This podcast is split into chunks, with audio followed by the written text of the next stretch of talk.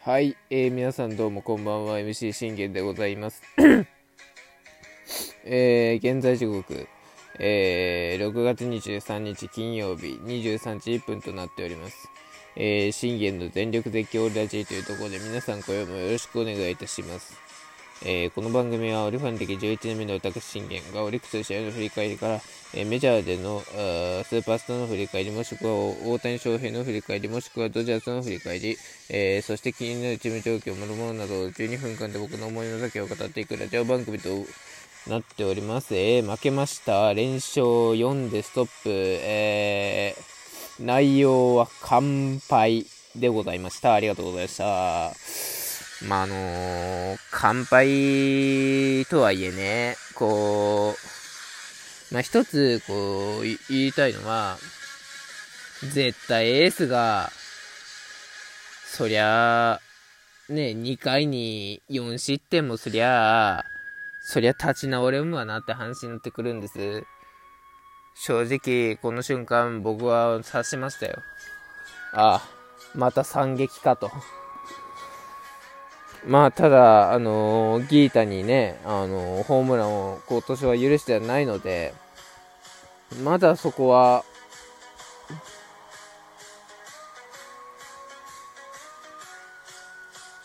奇跡的に良かったのかなと思いますけども、じゃあ試合内容で言ったらどうなるのかっていうと、やっぱり完敗ですね、今日は。もう何にもさせてもらえなかったですね、本当に。いや、1点は取りました。だけじゃないですか。内川の、あのー、アタックポイントとして。ポジティブなポイントとして、あのー、1つしかないんですよ。1点しか取れなかった。これだけです。森友くんのソロだけです。じゃあこれ以外は何があるんですかって言われた時に、えー、今日は何もありませんでしたと。えー、敵選抜、えー、有原康平が、えー、8回、8回1失点の、えー、ちょっと待って、8回1失点、被安打多分なんぼかな。被安打3で、えー、1失点の回答を見せられて、でそれを見せつけて、えー、2勝目を挙げよったということでございますから、まあ言ってしまえば本当にもう何もできなかったですよね。我々にとっては。いやでもただ初回に取れるチャンスはありましたよ。正直。見ててね。見てて取れるチャンスなんてありましたよ。絶対ここ取れやいけるよねっていうシーンは何度かありましたよ。うん。っていうところでね、えー、ちょっと振り返りいきますけど、えー、うちは、えー、吉信があ今季初、えー、7勝目をかけて、えー、登板というところで、えー、え？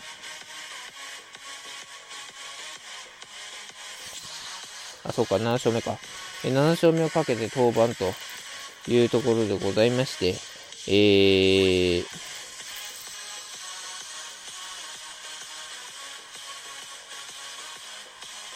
そうですね。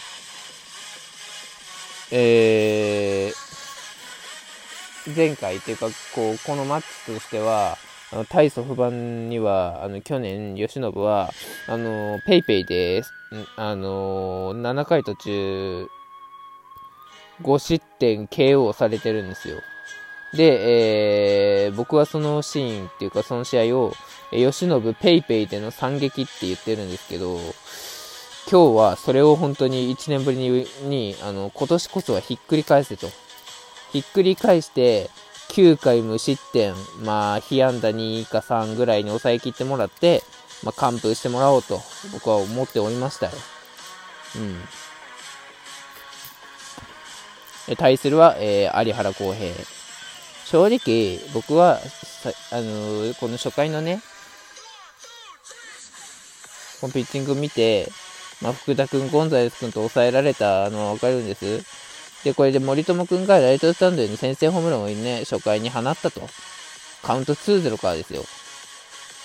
しかも、すくい、低めのこれ変化球すくい上げて打ちましたからね、もう綺麗な一撃でしたよ。うん。で、まあ、まずこれで1点はいけたと。先生はいけました。で、次どうするべきだったんですかって。ね、4番トングがね、ライトへのツーベースつないで、これで、あの、言うて1、2塁じゃないですか。あ、じゃこれでトングが出出ました。で、次、杉本くんが、まあ、ホームランでもう何でもいいから、これ、つなぐっていうことをすれば、チャンス拡大したんですよ。1、2塁っていうチャンスもつなげたし、あの、スリーベース放てば1、3塁っていうチャンスもつなげたんです。で、6番に回すことだってできたわけじゃないですか。でもそれがやっぱり回らなかったっていうことは、えー、空振り三振っていうことは、まあ、少なくとも、まあ、状態としては悪いんだよね、みたいな流れにはなってくるので、まあ、ただ、ここでの空振り三振を僕は帰り見たときに、やっぱり杉本病に再発してんなっていうのをもう思っちゃったんで、あの、低めのね、あの、見え、見えのボール球をもう綺麗にもうパスーンと振って、えー、空振り三振して、えー、自らのチャンスを潰したと。ね、結構僕言ってるんですよ。しつこいぐらい。ノーアウトでも、ワンアウトでも、ツーアウトとかでもいいから、どのチャンスアウトからでも得たチャンスは、必ず最後まで生かしきれとね。全然もう、あの、1点しか取れないっていうことは、これ、森友君のソロでしか取れないってことは、これ、生かしきれてないっていうことですから、そりゃあね、あの、打線陣も高揚、向上せんわなって話になってくるんです。っていうところでね、えー、次行きましょう。えー、その裏。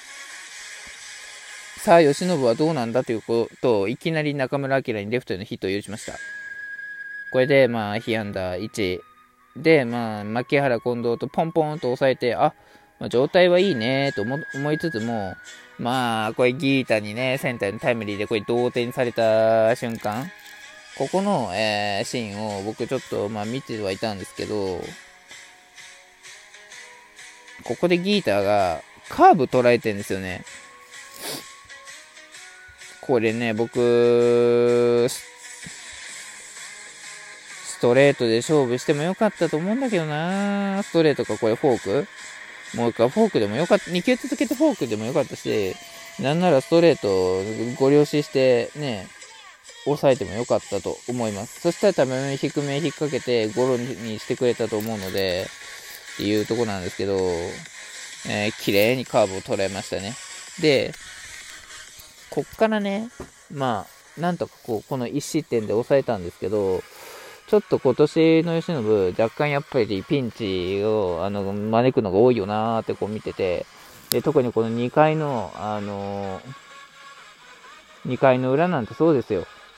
ね、2回には、うちうちの打線がね、3本、3本、3本でね、っていう話になってくるじゃないですか。ここからですよ。ね。今宮にレフトへのヒットを許しました。うん、はい、これで被安打は、これで被安打4です。上林を三振取りました。ワンアウト取りました。えー、しかし回に繋がれて、これツーベースからの2、3塁。これ2塁打打たれましたと。で、中村晃にこれタイムリーでとどめを刺され、これが、で、あの、勝ち越し。これが2対1ですよね。これまだ2-1なら、あの、展開的にも良かったんです。これ、だから僕はもう悟ったんですよ。4-1にされたらきついよなって。さすがに、もうこれ4-1にされたらうちらきついから何としても2-1で守り通してくれとね、あの、まあ、配信内でも、まあ、お伝えはしたんですけども、結局、えー、それを守り抜けずに牧原にレフトへのタイムリーでこれ3点取って、これからですよ、近藤にも犠牲フライでこれ4点。これで4失点ってことは、これでい、い、いっとき、防御率2点台までアップしましたからね。まあまた1点台にちょっと返り咲きましたけど。うん。まあ、本当にこう、なんていうんだろう、今年の由伸、やっぱこう、ピンチを招いた時に、うまくやっぱ修正できないよねっていうのは見て取れるんですよ。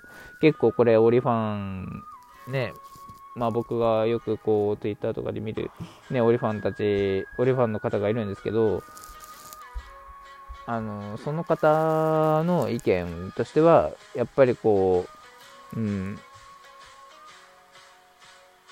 うまく扱えてないよねっていうところになってくるかなっていうところと、あと、まあ言うと、えー、まあ自分自身的には、えー、そうですね。本当にまあ自分は見てて、吉信で、やっぱ7回なん。ですよ、いつも。7回に最近本当に捕まる展開が見てて多いよなーって思ったんです。なぜならば、大体吉信って7回にこう捕まって、6回までね、あの、これね、阪神戦の話しますけど、もう完封ペースだったんです。6回まで62球。全然完封ペースじゃんと思って。あ、これ全然80球、80球とかで、80球台で終わる可能性あるなって僕思ってたんですよ。そしたらね、あげくの果てになんか、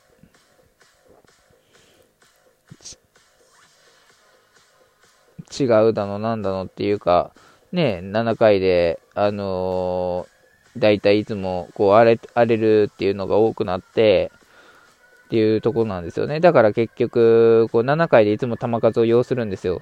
で、62球で余裕で完封ペースだった球数はいつの間にかもうあの91球まであの投げさせられてるんですよね。ってことは、あのー、三振取ったとしても98とか99とかになってくるのでね。で、最終的に8回、えー、被安打3で、えー、有原に投球を許して2勝目を許しましたと。えー、吉信今日は完敗ですね。まあ明日はね、僕の推しが投げるので、絶対に2勝目、なんとしても取らせましょう。バイバイ。